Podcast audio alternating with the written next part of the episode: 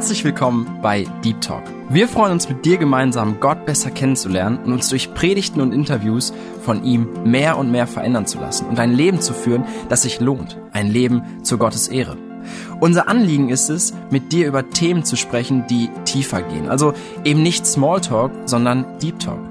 Sei dabei und lass dich herausfordern. Schön, dass du heute wieder dabei bist. Mein Name ist Tina und ich möchte dich ganz herzlich begrüßen und auch direkt die Gäste vorstellen, die wir heute dabei haben. Heute sind wir zu dritt hier im Studio. Das sind Lore und Jutta Kröker, aber die sagen natürlich auch selber gleich noch mehr zu sich. Ich hoffe, dass du gesegnet wirst durch diese Zeit und ja, möchte auch direkt starten. Ich würde mal vorschlagen, dass Lore, dass du dich zuerst einmal vorstellst. Ja, hallo alle zusammen. Ich bin Lore Kröker. Ich bin in Detmold geboren und aufgewachsen wie viele in meinem Umfeld durfte ich in einem gläubigen Elternhaus groß werden und mit sechs Jahren habe ich Jesus schon kennengelernt und durfte ihn zusammen mit meiner Schwester, ja, durften wir ihn in unser Leben aufnehmen. Aber das erzählt Jutta noch etwas mehr. Wir waren hier in der August Hermann Franke Schule und nach unserem Abitur haben wir beide eine kaufmännische Ausbildung in einem Rechenzentrum für Lohnabrechnung gemacht, in dem wir beide noch arbeiten. Genau, und jetzt zu mir. Ich bin Jutta und ja, wie schon gesagt, wir sind Schwestern, haben also schon einiges zusammen erlebt. Und ja, ich wollte ein bisschen mehr zu unserer Bekehrung erzählen. Es war eigentlich ein Abend, wo unsere Mama uns auch was vorgelesen hat aus der Bibel. Was genau es war, weiß ich nicht mehr. Aber auf jeden Fall ging es darum um Himmel und Hölle und wo ich gemerkt habe, wenn ich so weiterlebe, wie ich bis jetzt lebe, dann komme ich in die Hölle. Und das wollte ich nicht. Und dann waren wir mit Lore noch am Sprechen. Ich habe gesagt, Lore, ich, ich möchte mich bekehren. Willst du nicht auch? Und auf jeden Fall habe ich gesagt, egal, ich gehe jetzt zu Mama und frage sie. Und dann bin ich rübergegangen und dann äh, hat Mama auch dann mit mir gebetet und ich habe mein Leben Jesus übergeben. Danach wollte Lore sich aber auch noch bekehren. Dann haben wir uns also beide an dem Abend bekehrt. Genau. Wir sind beide in der Freikirche in Heiden-Oldendorf, hier in Detmold, und haben da auch schon einige Jahre mitgedient in verschiedenen Bereichen. Wunderschön. Auch ein Vorrecht, dass man so früh einfach Jesus schon kennenlernen kann, wo manche erst durch so richtig tiefe Täler gehen müssen, bevor sie zu Jesus finden. Total schön. Wollt ihr vielleicht noch ein bisschen mehr zu eurer Familie sagen, wie viele Geschwister ihr habt oder zu eurem Job? Ja, wir sind sieben Kinder. Ich bin die Älteste und Jutta kommt direkt nach mir, ist zwei Jahre jünger als ich und wir sind sehr dankbar, in einer Großfamilie aufgewachsen zu sein. Ja, genau. Was den Job betrifft, ja, ist eigentlich ein Bürojob, wo wir mit Lohn- und Gehaltsabrechnung zu tun haben. Ja, das ist schön, dass man da geregelte Arbeitszeiten hat. Hat auch dann sehr viele Vorteile für den Dienst in der Gemeinde, dass man einfach weiß, wenn man um 5 Uhr Abend Feierabend hat, dass man dann auch immer, je nachdem, was eben in der Gemeinde ansteht, dass man damit dienen kann. Oh, schön, ja. Ihr habt ganz unterschiedliche Geschichten. Ihr habt auch einiges schon erlebt. Und fangen wir mal wieder bei Lora an. Erzähl uns doch gerne mal, wie du zu Ethnos 360 gekommen bist, wo du auch momentan arbeitest. Ja, einmal erzähle ich erstmal kurz, wie Ethnos 360 arbeitet oder was wir überhaupt machen. Bekannt geworden ist Ethnos 360 ja in den äh, vergangenen Jahren und Jahrzehnten unter dem Namen NTM, also New Tribes Mission. Und als Missionswerk ist es seit vielen Jahrzehnten unsere Aufgabe, Volksgruppen, die das Evangelium noch gar nicht gehört haben, zu erreichen. Das bedeutet, dass Missionare in ein fremdes Land gehen, dort Sprache und Kultur lernen, Beziehungen bauen und wenn dann das notwendige Sprachlevel erreicht ist, dann fangen sie irgendwann an, das Wort Gottes zu lehren. Und sie lernen chronologisch vom Anfang an durch die ganze Bibel bis zur Auferstehung und ja, darüber hinaus. Und so entstehen dann in den vielen Ländern auch Gemeinden. Und die Menschen erkennen dort, dass sie ihre ganze Zauberei und so weiter hinter sich lassen müssen. Dann gibt's da auch wirklich große Erweckungen teilweise und es werden mit der Zeit Älteste und Diakone eingesetzt in den Gemeinden und dann mit der Zeit übernimmt die ganze einheimische Gemeinde dann den Dienst und die Missionare können dann weiterziehen oder ja die Arbeit dort abschließen. So, und dann äh, jetzt zu mir, wie ich dahin gekommen bin. Ich kannte das Werk schon seit ich klein war. Unsere Gemeinde hatte einen guten Kontakt zu NTM damals noch und wir haben immer wieder Missionsberichte gehört. Zusätzlich haben wir in Detmold ja auch das Vorrecht, dass wir jedes Jahr eine Yumiko hier haben konnten, in Detmold in den Gebäuden von Hohenloh. Und da war NTM oder ja in den letzten Jahren auch Ethnos immer vertreten. Da habe ich auch mit den Mitarbeitern zwischendurch mal gesprochen, aber auch mit anderen Missionswerken. Und immer wieder kam es zu dieser Frage, ja, du arbeitest im Büro, Bürojobs gibt's auch in der Mission, wir brauchen auch Leute hier in Deutschland. Und das ja, war für mich eher interessant zu hören, aber ich habe immer gedacht, bei uns in Detmold, da werden wir genauso gebraucht. Ich war in meiner Firma die einzige als Christ und so habe ich dafür gebetet, dass ich da Unterstützung bekomme. Und zwei Jahre später kam meine Schwester in die Firma und so hatte ich die erste Gebetserhörung da. Und jedes darauffolgende Jahr, fast jedes darauffolgende Jahr, glaube ich, war das, kam ein neuer Azubi bei uns in die Firma aus einer anderen Gemeinde in der Umgebung. Und da wusste ich irgendwie schon, dass, dass Gott hier arbeitet und vor allem es hat sich auch in den Jahren ein Kollege bekehrt. Das war auch ein großes Wunder. Vom Buddhismus zum Glauben gekommen. Da durfte Jutta auch ganz maßgeblich mit beteiligt sein. Und da war schon für mich irgendwann die Frage, ja, ist hier noch mein, mein Platz? Zusätzlich gab es in Detmold auch monatlich Vorträge von den Ethnos-Missionaren in der Nachbargemeinde Detmold. Und das hat mich schon angesprochen. Ich bin da gerne mit dabei gewesen, aber ich hatte jetzt nicht so den Eindruck, dass das für mich die Aufgabe ist, rauszugehen, unter anderem durch einige gesundheitliche Einschränkungen und so weiter. Und der dritte Punkt war eben mein Cousin. Ich habe einen Cousin, der selber als Missionarskind aufgewachsen ist und der ein großes Herz für unerreichte Menschen hat. Mhm. Und der hat mir mal irgendwann vor zwei Jahren, vor über zwei Jahren, hat er uns erzählt, dass Ethnos 360 Infotage anbietet, wo man einfach mehr über die Arbeit erfahren kann. Zu dem Zeitpunkt gab es die Missionsabende hier in Detmold schon nicht mehr und dann bin ich da wirklich auch alleine hingefahren und habe mir das angehört und ich kannte die Arbeit eigentlich. Eigentlich wusste ich ganz genau, dass es unerreichte Volksgruppen gibt und dass ja viele Völker einfach noch nichts von Gott wissen. Aber an dem Wochenende hat mich das total mitgenommen und er nochmal das Ganze aufgerüttelt in mir und ab dem Zeitpunkt habe ich eigentlich dafür gebetet, Gott, wo willst du mich haben? Aber noch gar nicht mit dem Ziel, dass ich da mitarbeiten könnte. Und auch an dem Tag, an dem Wochenende, wo ich da war, da hatte ich am Mittagstisch ein Gespräch mit dem Missionsleiter. Das wusste ich noch gar nicht, dass er der Missionsleiter ist. Und er hat mich schon wieder gefragt, was machst du denn beruflich? Ja, ich arbeite im Büro. Ja, wir brauchen hier auch Mitarbeiter. Und ich habe das damals immer noch nicht ernst genommen. Und durch diese Zeit des Gebets eben im Nachhinein, nach dem Wochenende, da hat Gott schon an mir gearbeitet und Anfang April 2019, also nach drei Monaten ungefähr, bekam ich eine E-Mail vom Missionsleiter und er sagt, ja, kannst du dich noch an das Gespräch erinnern im Januar und so weiter. Und ähm, er wollte mich fragen, ob ich mir das vorstellen könnte, ob ich dafür beten könnte, da mit denen äh, in Hückeswagen mit einzusteigen. Also zwei Stunden von meiner Heimat entfernt, mhm. komplett raus aus meinem Umfeld. Und das habe ich so als Reden Gottes verstanden und bin dann ja mittlerweile auch schon seit über einem Jahr dort. Oh, schön. Gab es denn im Vorfeld auch irgendwie noch besondere Sorgen oder Ängste, die du hattest?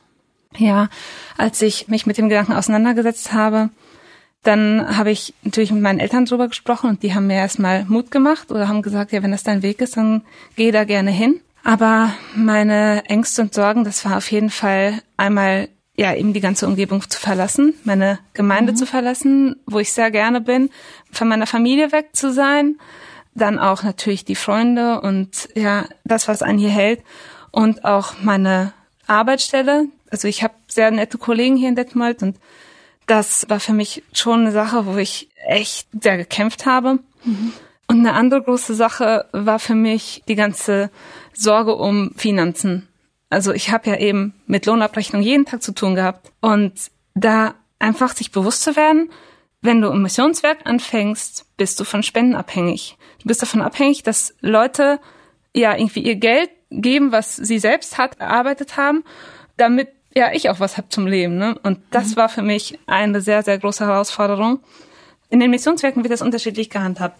In manchen ist es halt so, dass die Mitarbeiter in der Verwaltung mitfinanziert werden durch die ganzen anderen Spenden, die reinkommen über das Missionswerk. Mhm. Aber bei Ethnos 360 ist es so, dass jeder seinen eigenen Spenderkreis hat. Und da wurde ich schon vorgewarnt am Anfang, ja, die deutschen Mitarbeiter, das ist nicht so einfach, da Unterstützung zu bekommen, weil du gehst ja nicht raus, du bist ja irgendwie in Deutschland, du bist ja gar nicht so richtig auf dem Missionsfeld, wie, mhm.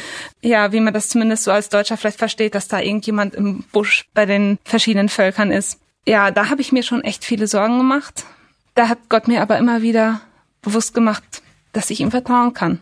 Und da habe ich auch im Nachhinein so einiges erlebt, wo ich dann ja sagen konnte, Gott, du trägst mich, du hältst mich und du versorgst mich auch. Und das ist nur von dir abhängig. Ich kann da selber überhaupt nichts machen. Du bist da einfach da und du hilfst mir. Mm, dann hatte ich noch eine Sorge gehabt wegen der Gemeinde, weil ich eben meine Gemeinde hier sonst sehr vermissen würde, auch so einfach im Chor zu singen zum Beispiel. Ne? Ich habe mhm. das sehr gerne gemacht. Und drüben gab es irgendwie keine Gemeinden, die einen Chor hatten, gefühlt. Oh. Ja, und das hat sich ja dann von alleine erledigt, weil dann an Corona kam, dann gab es überhaupt keine Gemeinden mehr mit Chor. Stimmt. Ja, und deswegen, also das war so eine Sorge, dass ich das vermissen werde, aber Gott hat mich da so gesegnet und hat mich da zu einer Gemeinde geführt in Köln, Ostheim, wo ich jetzt mittlerweile Gastmitglied sein darf und wo ich sehr gerne hinfahre, auch wenn ja für mich das schon ziemlich weit ist. Über 40 Kilometer muss ich jeden Tag, wenn ich zur Gemeinde fahre, mhm. fahren. Und hier war meine Gemeinde auf der Straße. Oh. Aber es, es lohnt sich jedes Mal, da auch live am Gottesdienst dabei zu sein und ja, ich bin da jedes Mal dankbar für, dass ich da auch mit in der Gemeinde sein darf und dienen darf. Oh, wunderbar. Doch, ich glaube, da gilt auch das Versprechen Jesu einfach, wenn wir Haus und Mutter und Kinder und alles verlassen, dann werden wir hundertfach den Segen ererben. Und ich glaube, du durftest auch schon viel Segen erleben. Wenn man sich ganz Gott hingibt, dann ja, hat man den größten Gewinn davon, auch wenn es vermeintliche Niederlagen sind oder irgendwelche Dinge, die man zurücklassen muss. Voll schön, dass du das gemacht hast, auf jeden Fall. Wie sieht denn jetzt so dein Arbeitsalltag aus? Ja, wir dürfen jeden Morgen gemeinsam um kurz nach acht mit einem Gebet in den Tag starten mit unserem Team. Wir treffen uns da in den Räumlichkeiten und tauschen uns aus über Gebetsanliegen, die wir von den Missionaren mitbekommen, aber auch persönlich, wenn wir was haben, dürfen wir das miteinander teilen und dann beten wir gemeinsam, manchmal auch in ein paar Gruppen, je nachdem, wie viele gerade dabei sind. Und das ist schon mal ein sehr großer Segen, einfach auch zu erleben, wie Gott wirkt, dass in dieser Zeit trotzdem Mitarbeiter ausreisen dürfen, dass Mitarbeiter zurückkommen können, auch wenn irgendwie die Flüge teilweise ausfallen. Aber dass es immer noch möglich ist, auch jetzt in der Corona-Zeit, dass Menschen auch ganz neu ausreisen dürfen in verschiedene Länder, das ist totaler Segen. Und dann ist unter anderem meine Aufgabe, alles, was so die Aus- und Einreise der Missionare betrifft, zu regeln, zusammen mit meiner Kollegin. Wir sind da in einer Verwaltung tätig und was man so gar nicht denkt, Missionare, die brauchen ja auch Versicherungen, die haben Kinder, das heißt Kindergeld, dann mit den Krankenkassen einiges zu regeln, Betriebsarzttermine auszumachen für Mitarbeiter, die zurückkommen und so weiter. Also alles, was so an Papierkram auch anfällt, sehr viel trockene Sachen, oft, also auch komplett anderes, als ich bisher gemacht habe mit den ganzen Zahlen und so. Aber ich komme da immer mehr rein und er darf einfach sehen, dass Gott da auch hilft und versorgt, dass er sein Versprechen hält. Ja, wunderschön, wirklich. Ja, Loro, du hast vorhin auch im Nebensatz irgendwie erwähnt, dass du noch immer in deinem alten Job arbeitest. Wie kommt das jetzt? Also wie, wie vereinbarst du das? Ja, also als ich damals angefragt wurde von Ethnos 260, da habe ich mich schon dafür entschieden, das eigentlich Vollzeit zu machen. Und ich habe durch die ganzen Überlegungen auch, wie man das alles macht und wann man anfängt und so weiter, da habe ich irgendwann gedacht, okay, ich muss mit meinen Chefs sprechen. Ich muss das ja denen auch erzählen oder auch, ich muss auch kündigen. Ich habe vier Monate mhm. Kündigungsfrist. Und dann habe ich auch zwischendurch immer noch Rücksprache gehalten mit den Ethnos-Kollegen und da sagte die Gudrun, die jetzt momentan auch meine Kollegin ist und die mich da auch bei Ethnos eingearbeitet hat, die hat dann vorgeschlagen, wie wär's, wenn du erstmal in Teilzeit kommst, vielleicht irgendwie ein paar Tage die Woche und dann immer nach Detmold fährst für deinen anderen Job. Und dann habe ich gedacht, das wird nicht klappen, weil die Lohnabrechnungen, die wir machen, die sind jetzt nicht immer nur Donnerstag und Freitag, aber sind die ganze Woche. Und ich mhm. habe mir das nicht vorstellen können, dass mein Chef da irgendwie mitmachen würde. Und dann bin ich zu einem Chef irgendwann hingegangen und habe ihm das erzählt, was ich vorhabe. Und dann hat er auch gemeint, ja, Frau Kröker, wenn, wenn wir das irgendwie ermöglichen können, dann würden wir das schon gerne so machen, dass Sie noch bei uns irgendwie bleiben können. Mhm. Obwohl ich eigentlich dann eben vorhatte zu kündigen. Und dann habe ich mit meinem anderen Chef irgendwann gesprochen, der da eigentlich nochmal sagen die die Hauptverantwortung trägt. Und der hat mir dann auf einmal angeboten, ja, Frau Krücker, wie wäre es, wenn Sie das in Teilzeit machen, von zu Hause aus, im Homeoffice, halbe Tage zum Beispiel. Mhm. Und damit habe ich überhaupt nicht gerechnet. Ich habe dann überhaupt wirklich, ich konnte mir das nicht vorstellen, dass so ein Angebot von ihm kommt. Ich hatte eher gedacht, dass er sagt, ja, entweder Sie bleiben ganz oder gar nicht. Und damit war ich erstmal so ein bisschen überfordert, aber ja, das war eigentlich genau das, was ich gebraucht hatte in dem Moment. Wo Gott mir sagt, ja, du hast jetzt ein ganz neues Umfeld, du bist von deiner Familie weg, von deiner Gemeinde weg und überall fängst du irgendwo neu an. Aber du kannst einen kleinen Teil noch behalten, wo du Aufgaben hast, die du kennst oder wo du die Arbeitsabläufe kennst und wo du besser reinkommen kannst in das neue Leben, was du jetzt eben anfängst. Und das war total der Segen für mich und ich arbeite bis heute noch in meinem alten Job auch mit und ja, kann mich dann eben teilweise auch darüber noch finanzieren. Aber das ist eben nicht die Hauptsache, sondern einfach, dass Gott mich da so geführt hat und dass er in dem Moment einfach wusste, dass das für mich auch gut ist und dass mhm. ich da auch noch weiterhin gebraucht werde und so auch eben noch ein paar Kollegen habe in meinem Umfeld, wo ich jetzt also bei Ethnos ist es halt so, ich habe nur Kollegen, die Christen sind ja. und ich habe fast keine Berührungspunkte mit Leuten, die Jesus noch nicht kennen und dadurch habe ich eben doch noch ein bisschen die anderen Kollegen mit dabei, auch wenn es jetzt über die Entfernung ist, über Distanz auch jetzt gerade mhm. während Corona natürlich, die sind alle im Homeoffice aus meiner Abteilung. Und da bin ich sehr dankbar, dass Gott mir das in dem Moment ermöglicht hat mhm. und äh, auch meinen Chef da irgendwo umgestimmt hat oder ja, ich war eben die erste Mitarbeiterin, die so komplett im Homeoffice gearbeitet hat. Das hat mhm. ja noch nie vorher jemandem angeboten. Oh, das ist wirklich schön. Auch, dass du einfach so ein gutes Zeugnis hattest da, mhm. dass er dich auch behalten wollte. Ja, danke, dass du so deine Erlebnisse mit uns geteilt hast.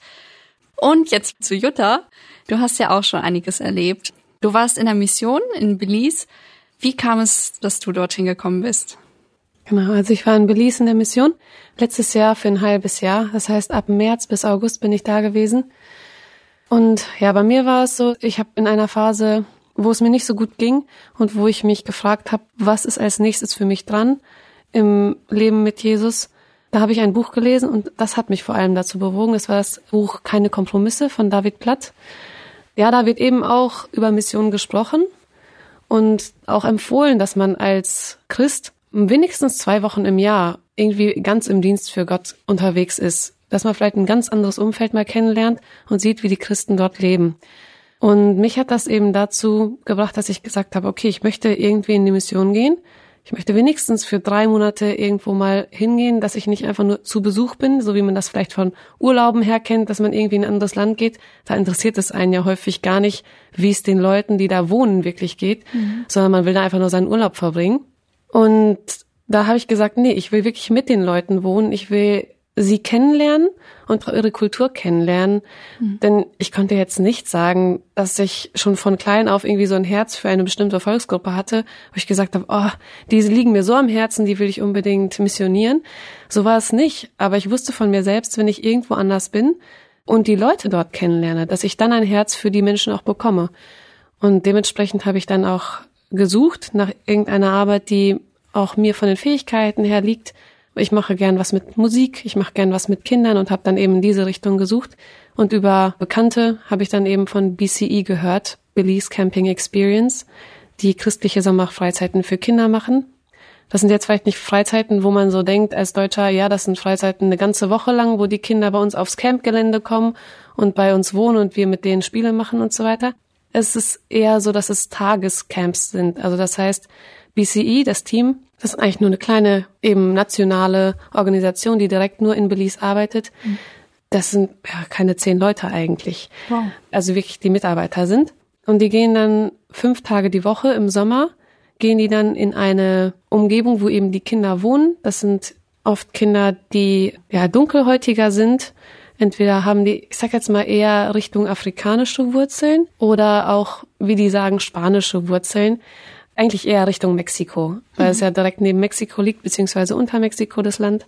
Und genau, also da machen die eben fünf Tage die Woche, gehen die in die verschiedenen Orte, ob es jetzt eine Schule ist oder ob es eine Gemeinde ist, wo die dann einfach den Kindern das Evangelium bringen, auch Spiele mit den Kindern spielen, aber vor allem natürlich Lieder singen, Bibelverse lernen und den Kindern aus der Bibel erzählen. Mhm. Und das Ganze läuft dann auf Englisch?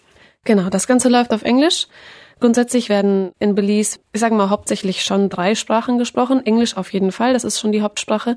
Viele andere können aber auch noch Spanisch. Mhm. Und es gibt ja auch einige plattdeutsche Kolonien dort, wo man auch wirklich mit Plattdeutsch durchkommt. Aber tatsächlich konnten auch in den plattdeutschen Kolonien ein paar Leute normales Deutsch, das man auch als Deutscher noch versteht. Okay. Ja. Und sind dann häufig Leute aus Deutschland oder aus anderen Ländern da, um zu helfen? Aus Deutschland meistens nicht so viele. Es sind meistens eher Menschen aus Kanada, die kommen, um zu helfen, oder auch aus USA. Also das ist eigentlich eher bekannt. Aber deren Aufgabe oder das, was sie eigentlich machen wollen, ist, also deren Slogan nennt sich Belize Changing Belize, mhm. was so viel heißt wie eben, die Belizianer wollen ihr eigenes Volk erreichen. Mhm. Und das finde ich auch richtig schön, dass sie eben sagen, wir wollen hauptsächlich Leute aus den Gemeinden dazu holen, die uns als Freiwillige helfen in den Sommercamps, die dann ein Herz für ihre eigene Volksgruppe haben, denn mhm. so wie es auch in Deutschland eigentlich ist, Deutschland braucht auch Mission. Und so ist es auch in Belize, dass es eigentlich genug Gemeinden gibt. Es gilt als christliches Land, aber trotzdem gibt es da so viele Menschen, die ja nichts von Gott wissen, ja. die nicht Jesus kennen als ihren Erlöser. Und ja, das ist eben deren Herzensanliegen. Großartig. Und was waren dann deine Aufgaben vor Ort? Also wie sah dein Alltag aus? Ja, also als ich da hingekommen bin, wusste ich erstmal auch nicht, wo genau sie mich einsetzen wollen. Ich habe gesagt, ich arbeite im Büro zu Hause, wie Lorea schon erzählt hatte. Mhm. Ich mache aber auch gern was mit Kindern. Und als ich dann da ankam, meinten die auch, ja, wir brauchen eigentlich eine Sekretärin. Also wir möchten dich eigentlich gerne da im Sekretariat einsetzen. Hier ist dein Platz, hier kannst du arbeiten. Und dann war mein Job eigentlich wirklich mehr die Büroarbeit. Habe ich nicht so erwartet, aber war auch ganz gut so, dass man irgendwie doch noch den Bezug hat zu dem, was man in Deutschland macht als Arbeit. Aber natürlich war das da dann nicht mehr so ganz geregelt. Von den Arbeitszeiten eigentlich schon. Aber immer wieder gab es natürlich Projekte, wo man einspringen musste, dass man auch mal zwischendurch irgendwelche Bilderrahmen zusammenstecken musste, dass man irgendwas gebastelt hat für die Kinder.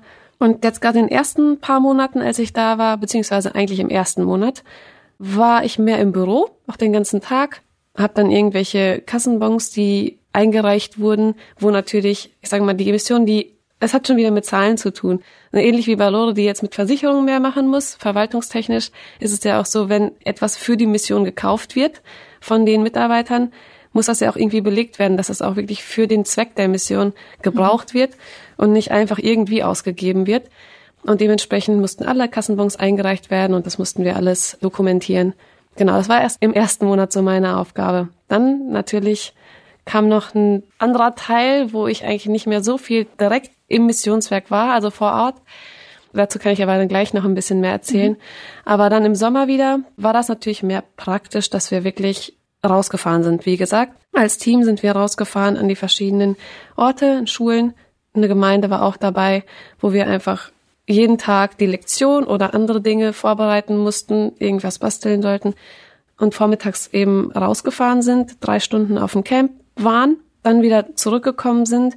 Nachmittags habe ich dann wieder im Büro gearbeitet und zum Teil auch noch den nächsten Tag vorbereitet. Also man kann definitiv nicht sagen, dass es jetzt nur pur Entspannung war, auch wenn das natürlich ein Land ist, was direkt an der Karibik liegt und auch das Campgelände direkt an der Karibik liegt, oh. wo wir ein oh. Stück Strand hatten. Aber es ist eben nicht so, dass man einfach sagt, Sonne pur und ich genieße hier mein Leben. Es war auf jeden Fall Arbeit, aber es war jetzt nicht nur Arbeit, dass ich sage, oh, zum Glück bin ich da weg. Mhm. Nein, äh, es war auch richtig schön und auch mit den Mitarbeitern. Wirklich schön. Ich meine, man geht ja auch in die Mission nicht, um sich auszuruhen, sondern Jesus fordert eigentlich genau das Gegenteil. Übrigens noch eine Sache am Rande. Das Buch, das du erwähnt hast, keine Kompromisse. Das ist auf jeden Fall lesenswert. Das ist eine richtig gute Buchempfehlung. Genau. Das nächste, was mir unter den Nägeln brennt. Was waren so Herausforderungen, die du erlebt hast oder Situationen, womit du vielleicht einfach gar nicht gerechnet hast? Hm. Ja, wie schon gesagt, im ersten Monat war ich wirklich bei BCE vor Ort. Dann kam aber die große Welle und ich glaube, das kennen wir ja alle oder wissen alle, dass die ganze Welt davon betroffen war, von der Corona-Krise, wo mir dann auch direkt nach dem ersten Monat, also letztes Jahr März, geraten wurde, willst du nicht doch nach Hause gehen? Ne, wer mhm. weiß, was noch alles kommt. Da habe ich ja gesagt, nee, also eigentlich, ich habe schon vor, noch die nächsten fünf Monate hier zu bleiben. Mhm. Von daher möchte ich gerne weiter den Dienst hier machen, wenn das soweit möglich ist. Dann kam aber der große Lockdown. Auch dort mussten wir sechs Wochen sollten wir nicht auf dem Gelände sein oder beziehungsweise mussten uns entscheiden, entweder bleiben wir die ganzen sechs Wochen auf dem Gelände und dürfen da nicht weg oder wir gehen woanders hin und würden dann von zu Hause aus sozusagen da irgendwie trotzdem weiter planen und etwas machen. Mhm. Und dann hatte ich mich eben entschieden, zu der russlanddeutschen Familie zu gehen, die ich kannte. Mhm. Also das Ehepaar, die Frau von denen, die ist bei uns in der Gemeinde gewesen, bis sie dann eben vor acht Jahren oder neun Jahren geheiratet hatten und da in Belize jetzt wohnt. Und dann habe ich da eben was gemacht, womit ich auch nicht gerechnet habe. Und zwar meinte dann die Frau, dass die Kinder, die durften ja dann auch nicht in die Schule. Mhm. Und sie meinte, ja, willst du nicht einfach Homeschooling mit den Jungs machen? Oh, schön. Und tatsächlich hatte ich dann drei Jungs, mit denen ich dann sechs Wochen lang Homeschooling gemacht habe. Ich habe dann auch Ostern bei denen gefeiert. Das war dann natürlich dann schon nicht ganz so von der Kultur her, wie es da gewesen wäre, sondern das war schon eher Russlanddeutsch. Mhm. Und natürlich dann auch, ja, oder Deutsch, Ostereier gefärbt haben, Osterbrot, oder man nennt es ja auch Paskin, gebacken mhm. haben. Und ja, das war schon eine schöne Erfahrung, einfach so ein bisschen wieder Heimat zu erleben, aber andererseits auch nicht ganz. Und das war natürlich etwas, womit ich nicht gerechnet habe. Klar, diese ganze Corona-Krise hat uns auch unsere Arbeit anders machen lassen, als wir es eigentlich vorhatten. Eigentlich hatten wir ja vor, im Sommer 40 Freiwillige auf dem Gelände zu haben, alles Jugendliche, die dann eben nicht nur ein Camp pro Woche machen würden, sondern die sich auf drei Standorte verteilen würden mhm. und dann sechs Wochen lang jeweils an zwei bis drei Standorten das Evangelium weitergeben würden. Das mussten wir natürlich umplanen. Wir konnten nicht 40 Leute auf dem Gelände haben. Mhm. Und was ich aber wirklich richtig, ja, was mir wichtig geworden ist, wo ich gemerkt habe, dass deren Herz wirklich an der richtigen Stelle ist, das Herz der Mission, dass die einfach gesagt haben, nee, unser Auftrag ist es, Kindern das Evangelium weiterzusagen. Und wenn wir es eben nicht mehr so machen können, wie wir es bis jetzt gemacht haben, dann müssen wir einen anderen Weg finden. Aber wir können nicht einfach sagen, wir machen gar nichts mehr. Also es hat ja viele Camps gegeben, die eben genau das gemacht haben, die einfach resigniert haben und gesagt haben, ja, wir hatten normalerweise immer eine Sommerfreizeit bei uns auf dem Gelände, können wir nicht mehr machen, also machen wir nichts. Und das fand ich wirklich gut bei BCE, dass das nicht so war. Da mussten wir uns eben andere Möglichkeiten überlegen und haben vieles digital gemacht, haben Lieder aufgenommen an verschiedenen Orten, daraus Musikvideos gemacht und haben auch die biblische Lektion nicht live vorgetragen. Normalerweise wird das als Anspiel gemacht, sondern das wurde dann eben auch gefilmt, wie ein kleines Theaterstück oder wie auch immer man das nennen soll. Mhm. Und ja, das wird dann alles hinterher zusammengeschnitten. Da war zum Glück auch einer vom Team, der auch viel mit Medien macht, was auch schon von vornherein so war, und der dann alles zusammengeschnitten hat. Klar war das für ihn sehr, sehr viel mehr Arbeit, aber wir haben auch so gemerkt, dass es auch zum Segen gewesen ist, allein dadurch, dass diese Sendungen, die wir zusammengestellt haben, das waren sozusagen dann wie fünf Tage, haben wir dann auch fünf Programme gemacht fünf Sendungen, wenn man das so nennen will, und die dann nicht nur einfach so im YouTube standen, sondern die dann auch im belisianischen Fernsehen gezeigt wurden. Nee. Mhm. Ja, also und nicht nur ein Fernsehsender hat das genommen, sondern ich glaube sogar mindestens fünf Fernsehsender haben das ausgestrahlt. Einer der Fernsehsender hat das, glaube ich, sogar fünf Tage die Woche immer eine Sendung ausgestrahlt und in der nächsten Woche dann die nächste, so insgesamt fünf Wochen Fernsehprogramm da war und gerade weil ja und gerade weil es auch in Belize eigentlich nicht wirklich Kindersendungen im Fernsehen gab, ist das natürlich sehr viel, was dazugekommen ist mhm. und wo auch hoffentlich sehr viel Segen ausgestreut werden konnte. Und sonst war das eben auch immer so, dass nur in Belize City, also ich sag mal jetzt in dem Brennpunkt, wo schon sehr viel Kriminalität ist, wo auch die höchste Bevölkerungsdichte ist, dass nur da die Kinder erreicht werden konnten. Mhm. Denn man konnte nicht ins ganze Land gehen, das wäre viel zu viel gewesen. Mhm. Und durch diese Fernsehsendung konnte das ins ganze Land ausgestrahlt werden. Oh, also Gottes Wort ist echt nicht begrenzt und ich finde das so wunderbar, wie Gott auch wirkt, auch jetzt durch die modernen Medien. Und wie du gesagt hast, das ist halt auch total wichtig, dass man dann Ideen findet oder einfach weiterschaut, wie man das Wort weiterbringt. Und das ist ja auch eine Verheißung. Also die ganze Welt muss ja das Evangelium hören, damit Jesus wiederkommt, ne? Mhm. Und das ist echt wunderbar, dass ihr da auch mitwirken konntet oder auch, wie du gesagt hast, dass du in der Familie einfach Homeschooling machen durftest. Ich glaube, das war ein Riesensegen für die Familie. Und im Endeffekt wird Gott dadurch geehrt. Und das ist ja unser Ziel, dass Gott, egal was wir tun, dass er einfach dadurch groß gemacht wird. Voll schön. Ja, danke auch für die Erzählung. Dann habe ich noch eine andere Frage. Wie sah das aus? Hattest du da auch Heimweh? Nicht wirklich. Also wir haben als Familie, das ist schon vorher so gewesen, dass wir, dadurch, dass wir eine Schwester haben, die in Kanada lebt, uns eigentlich so einen festen Termin gemacht haben, dass wir jeden Sonntagabend als ganze Familie einen Videocall machen. Mhm. Und das war natürlich in der Zeit auch so, so dass ich immer wusste, jeden Sonntag kann ich meine Familie sehen. Zwischendurch passte es dann nicht ganz, konnte ich selber nicht dabei sein, weil das bei mir gerade die Zeit war, wo Gottesdienst war. Ist ja dann oft auch ausgefallen durch Corona. Von daher war ich auch meistens doch mit dabei und deshalb hat man den Kontakt nach Hause nicht ganz verloren. Und natürlich war ich auch sehr beschäftigt sonst, immer wieder. aber hatte natürlich auch die beiden anderen Standorte, wo ich hingehen konnte. Wie gesagt, die deutsche Familie, die ich schon kannte und auch die russlanddeutsche Familie, wo man ein Stückchen zu Hause erleben konnte, wo ich dann eben nicht den ganzen Tag nur Englisch gesprochen habe, sondern auch Deutsch gesprochen habe. Und allein die Sprache hilft ja auch schon sehr, dass man da nicht so ins Heimweh kommt. Jedenfalls war es bei mir so. Ja. Mhm. Gab es etwas dort in Belize, irgendwas Besonderes, was du mit Gott erlebt hast? Ja, da würde ich gern zwei Situationen erzählen, die sich Gerne. eigentlich beide zum Ende hin abgespielt haben. Und zwar war es so, dass ich das sehe ich auch sehr als Segen, dass ich von der russlanddeutschen Familie, wo ich war, ein Auto geliehen bekommen habe für die ganze Zeit, wo ich da war oder fast die ganze Zeit. Und mit dem Auto konnte ich dann eben hin und her fahren. Und wenn ich eben von BCE zu der russlanddeutschen Familie gefahren bin, waren das ungefähr drei Stunden Fahrt. Zur deutschen Familie war es eine Stunde Fahrt. Also ich müsste schon ziemlich viel unterwegs sein. In Belize sind die Autos aber nicht alle so schön modern und neu und TÜV geprüft wie hier. Und als ich das Auto dann auch ausleihen durfte, einen rostigen roten Pickup, äh, da wurde mir auch schon gesagt, äh, du musst da aber zwischendurch den gießen. Ich sag, was heißt denn das? Naja, vorne in der Mutterhaube, wo normalerweise vielleicht in deutschen Autos die Kühlflüssigkeit drin ist, war einfach nur so ein Behälter, wo man eben aufschrauben konnte und Wasser reingießen durfte. Bei den klimatischen Verhältnissen, also immer eigentlich über 30 Grad, ist es auch schon wichtig, dass das Auto zwischendurch gekühlt wird. Dementsprechend habe ich das auch immer wieder mal gemacht. Aber nicht so regelmäßig vielleicht, wie ich es hätte tun sollen oder gerade vor langen Fahrten. Und einmal bin ich gerade von der deutschen Familie in Richtung Billy City gefahren, wo eben auch BCE ist. Und habe mich aber beeilt, weil ich gesagt habe, oh, ich habe ich hab jemandem versprochen, um 12 Uhr bei ihm zu sein. Und habe dann eben ein bisschen mehr aufs Gaspedal gedrückt, als ich sollte. Vorher nicht einfach das Wasser reingegossen ins Auto. Und ich war schon fast da. Ich glaube, ich hätte noch zehn Minuten gebraucht, dorthin zu fahren, wo ich hin wollte. Auf einmal merkte ich, das Auto ruckelt. Irgendwas ist falsch. Hab ich gedacht, ups, ich habe vergessen, das Auto zu gießen. ich habe angehalten, habe geguckt, es hat richtig gedampft, es war alles heiß. Okay, so komme ich erstmal nicht weiter, aber ich habe doch versprochen. Und ich kann es nicht ausstehen, unpünktlich zu sein. Aber was sollte ich machen? Ich könnte da nichts gegen tun. Und dann habe ich mich umgeschaut und da war zum Glück ein Haus nebenan. Bin ich über die Straße gegangen, habe einfach gefragt, ob die Wasser haben. Ich hatte schon ein bisschen Wasser, habe das auch reingegossen, aber das ist eigentlich sofort wieder verdampft.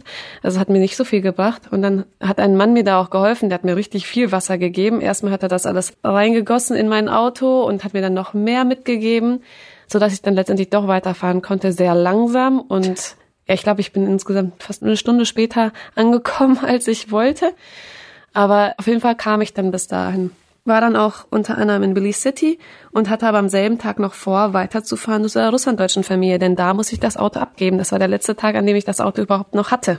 Und dann wusste ich, ich habe noch drei Stunden Fort vor mir mit diesem Auto, was irgendwie äh, nicht mehr ganz so heile zu sein scheint. Und dann bin ich auch gefahren, habe immer wieder gebetet, habe gebetet und bin auch extra langsamer gefahren. Ich denke mal so, weiß nicht, 40 km/h oder so, jedenfalls gefühlt. Und nach einer Dreiviertelstunde, glaube ich, habe ich wieder gemerkt, oh, es sieht nicht gut aus. Ich glaube, das Auto wird wieder zu heiß.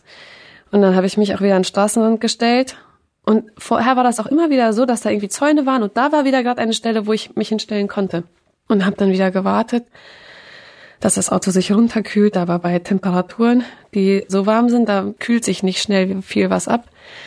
Ja, und da stand ich da und wusste einfach nicht, was ich weitermachen sollte. Ich wusste, ich habe noch mehr als zwei Stunden Fahrt vor mir. Das geht nicht. Ich komme mit dem Auto nicht bis dahin. Jedenfalls nicht mit eigener Kraft. Und wenn Gott nicht das Auto so heile macht. Ich habe zwar immer wieder dafür gebetet, Gott schenkt mir, dass ich da irgendwie mit dem Auto noch hinkomme. Aber ja, dann stand ich und habe wieder einfach gewartet. Und plötzlich hält ein Auto an, auf der anderen Straßenseite. Und ich gucke nur rüber und ich denke, ich, das kann doch nicht sein, den kenne ich. Und da war das nämlich jemand, der in demselben Ort wohnt, wo meine russlanddeutsche Familie mhm. wohnt, also wo ich gerade hin wollte. Und der war quasi auf der Gegenfahrbahn unterwegs und kam mir entgegen und sagt, na, hast Probleme? Ich sag, ja, das Auto ist zu heiß geworden, ich habe es nicht gekühlt und so weiter. Also, hm, und guckt dann nur ins Auto rein vorne und sagt, mit dem Auto kommst du nicht bis nach Blue Creek. Ich sag, ähm, okay. Und sagt er, ja, willst du mit? Ich sag, wie, aber du bist doch in die ganz andere Richtung unterwegs. Er meint, nee, ich habe nur gesehen, dass du hier stehst, deshalb habe ich umgedreht und wollte mal fragen, was los ist. Und ich habe das so als Gebetserhörung erlebt, einfach, also ich habe schon gesagt, also du bist irgendwie ein Engel für mich jetzt gerade, weil ich habe das Gefühl, Gott hat dich geschickt. Und er wollte nämlich gerade nach Hause und ja, das hat alles so gut gepasst. Und das Gute war auch noch, ja, sag, wie, woher wusstest du, dass das, dass das nicht mehr geht mit dem Auto? Er sagt, ja, ich habe diese Autos, also der, von dem ich das Auto hatte, der hat mehrere Autos. Und dieser Mann, der mich jetzt mitgenommen hat, er hat vorher die Autos immer gewartet. Also er kannte das Auto unter anderem auch und wusste, wie das von innen aussieht, nicht nur von außen. Von daher wusste er auch schon, was da los ist. Und dementsprechend, ja, er hat mich mitgenommen und ich konnte da gut und wohlbehalten ankommen und definitiv sehr viel schneller als ich mit diesem Auto da vielleicht hingekommen wäre. Ja, das war auf jeden Fall eine der Sachen. Ja, genau. Die zweite Situation, die ich auch noch erzählen wollte, wo ich einfach auch das als Wunder Gottes erlebt habe, war, ich musste durch Corona bedingt noch einen anderen Flug buchen, als ich eigentlich hatte. Aber es war irgendwie nur ein Teil des Fluges storniert worden. Deshalb dachte ich, ich komme mit dem anderen Flug trotzdem noch so nach Hause. Mein erster Zwischenstopp. Dann ging es da irgendwie nicht weiter. Da so, hm, komisch. Die Koffer kommen nicht. Ich sollte irgendwie meinen Koffer abholen. Und dann hieß es, ja, es ist ein Hurricane gerade über uns. Und deshalb können wir nicht weiter. Und letztendlich führte das alles dazu, dass ich meinen Flug verpasst habe, den nächsten Anschlussflug, ne? Mhm. Und dann habe ich gesagt, okay, ich, ich kam da an an dem Schalter, so, ja, ja, die meinten, ja, nee, der Flug ist gerade abgeflogen. Ich sage, okay, jetzt heißt das wohl, ich muss hier übernachten. Dann haben die mir auch schon alles ausgefüllt und irgendwie irgendwas gegeben, dass ich eben Hotel mir buchen konnte und so. Und dann stand ich noch und habe geguckt, ob ich irgendwie ein Hotel finde. War natürlich alles nicht so passend. Aber ich stand dann noch auf einmal fünf Minuten später, rief mich die Frau am Schalter und sagt, wir haben gerade einen Anruf bekommen, jemandem auf dem Flug geht schlecht, das Flugzeug kommt jetzt zurück und du kannst noch mitfliegen. Nein. Und das war eben noch so eine Sache, wo ich sage, Gott, das habe ich noch nie erlebt, dass ein Flugzeug wegen mir umdrehen muss oder dass ich das von anderen gehört hätte. Und das war auch wieder so eine Gebetserhörung, dass ich eben den Flug doch noch bekommen konnte. Ich konnte wirklich noch mitfliegen und auch der Rest, da gab es noch eine Sache, aber alles hat Gott so geführt, dass ich trotzdem noch rechtzeitig nach Hause gekommen bin und ja, direkt eigentlich zwei Tage später wieder normal zu Hause arbeiten durfte. Genau. Oh. Also das sind zwei sehr, sehr schöne Geschichten, wie Gott auch einfach heute noch genauso wirkt wie damals und ja, wo wir Wunder erleben, wenn wir einfach in Gottes Willen handeln und nach seinem Willen leben. Ja. Total schön. Ja, dann noch eine Frage und zwar, inwiefern hat dich diese Zeit näher zu Gott gebracht oder was konntest du auf dem Weg mit Jesus lernen? Also etwas, was ich auf jeden Fall auch unter anderem durch diese Geschichten natürlich lernen konnte, war, dass wir Gott einfach vertrauen können. Auch wenn wir selber Fehler machen, so wie ich, dass ich das Auto nicht gegossen habe, wo ich mhm. eigentlich wusste, dass ich schuld bin, war trotzdem Gott gnädig und hat mir einfach gezeigt, ich, ich sehe dich trotzdem, ich habe dich lieb, mhm. auch wenn du jetzt eigentlich Fehler gemacht hast. Ne? Und etwas, was du wusstest, dass, dass du es anders hättest machen sollen. Das war eine Sache. Und ja, dass wir wissen, dass Gott einfach lebendig ist ich habe auch gemerkt in der Zeit, also bevor ich geflogen bin nach Belize, habe ich einfach gedacht, ja, wie wird das? Zu Hause kenne ich meinen geregelten Tagesablauf mhm. und weiß auch, dass ich jeden Tag stille Zeit mache und dass mir das auch wichtig ist. Aber ich dachte auch, wenn der, der Zeitplan da ganz anders ist, wie wird das werden? Werde ich das überhaupt so regelmäßig machen können? Und da habe ich auch da gemerkt, dass es auch unter anderem im Missionswerk sehr wichtig war, dass die gesagt haben, die tägliche stille Zeit mit Gott, das ist sehr wichtig. Und das war mir auch eben wichtig.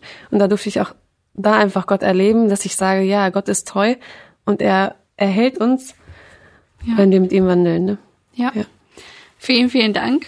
Ich hoffe, dass viele Zuhörer auch dadurch gesegnet sind und was mitnehmen konnten. Wir wissen nicht, wer jetzt am Endgerät sitzt, wer diese Geschichten hört, aber vielleicht gibt es da auch Leute, die gerade unmotiviert sind, die durch Tiefen gehen mit Jesus.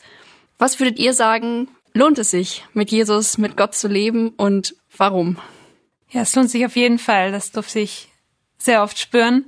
Bei mir ist es halt so, gerade dadurch, dass ich eher abhängig bin auch in meiner Arbeit von Gott und dass mir das immer mehr bewusst wird, spüre ich auch umso mehr seine Treue und seinen Segen. Mhm. Und dazu habe ich auch noch eine kleine Geschichte.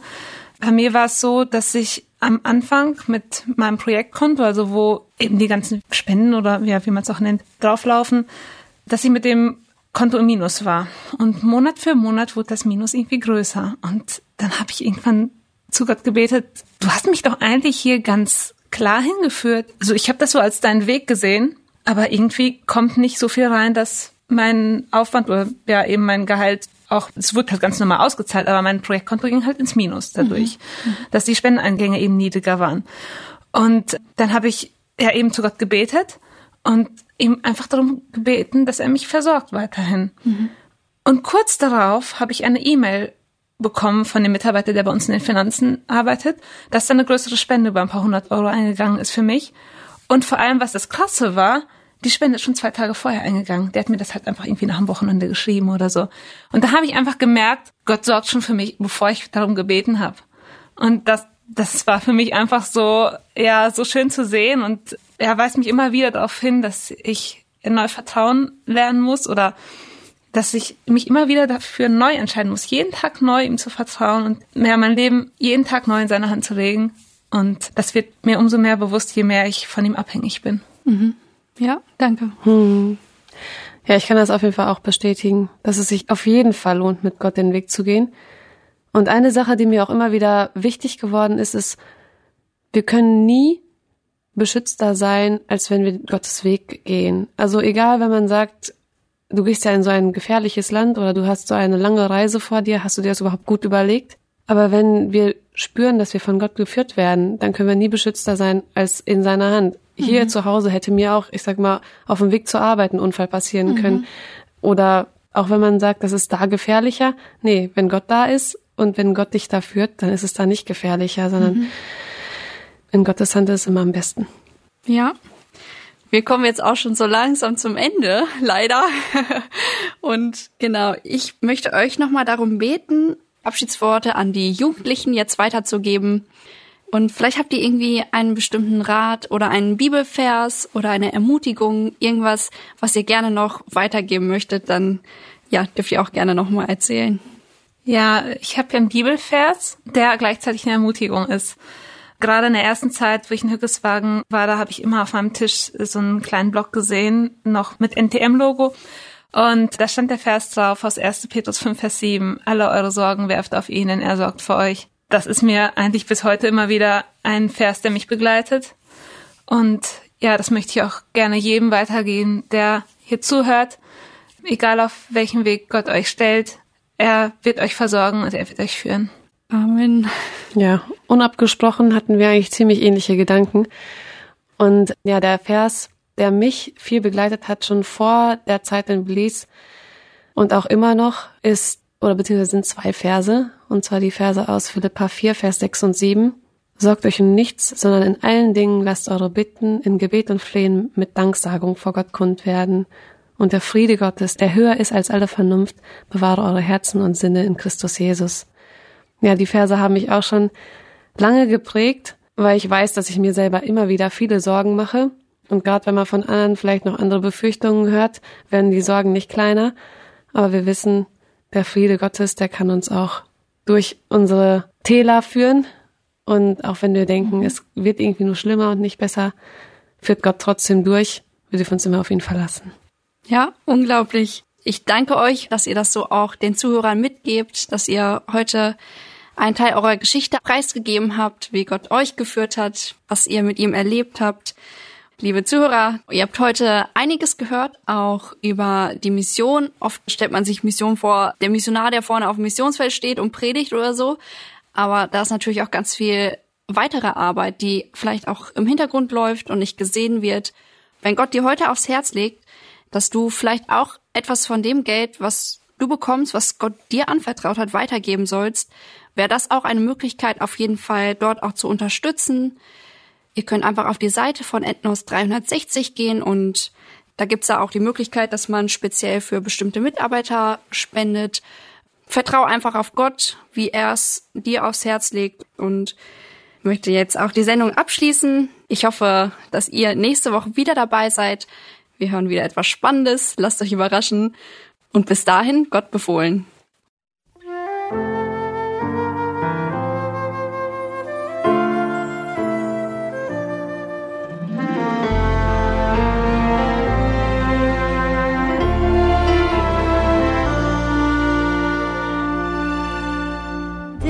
come a day, I know without a doubt, around the throne the saints will bow and lay down every crown. How glorious that moment to see him face to face, to hear him say, Well done, my child, you finished your race. But for now, the sun's still rising, there's work to still be done while we're waiting for the promise of what is yet to come. Finish well every day that we are given. Finish well for the glory of His name. Finish strong until the Savior finally home. Give it everything we have. Finish well.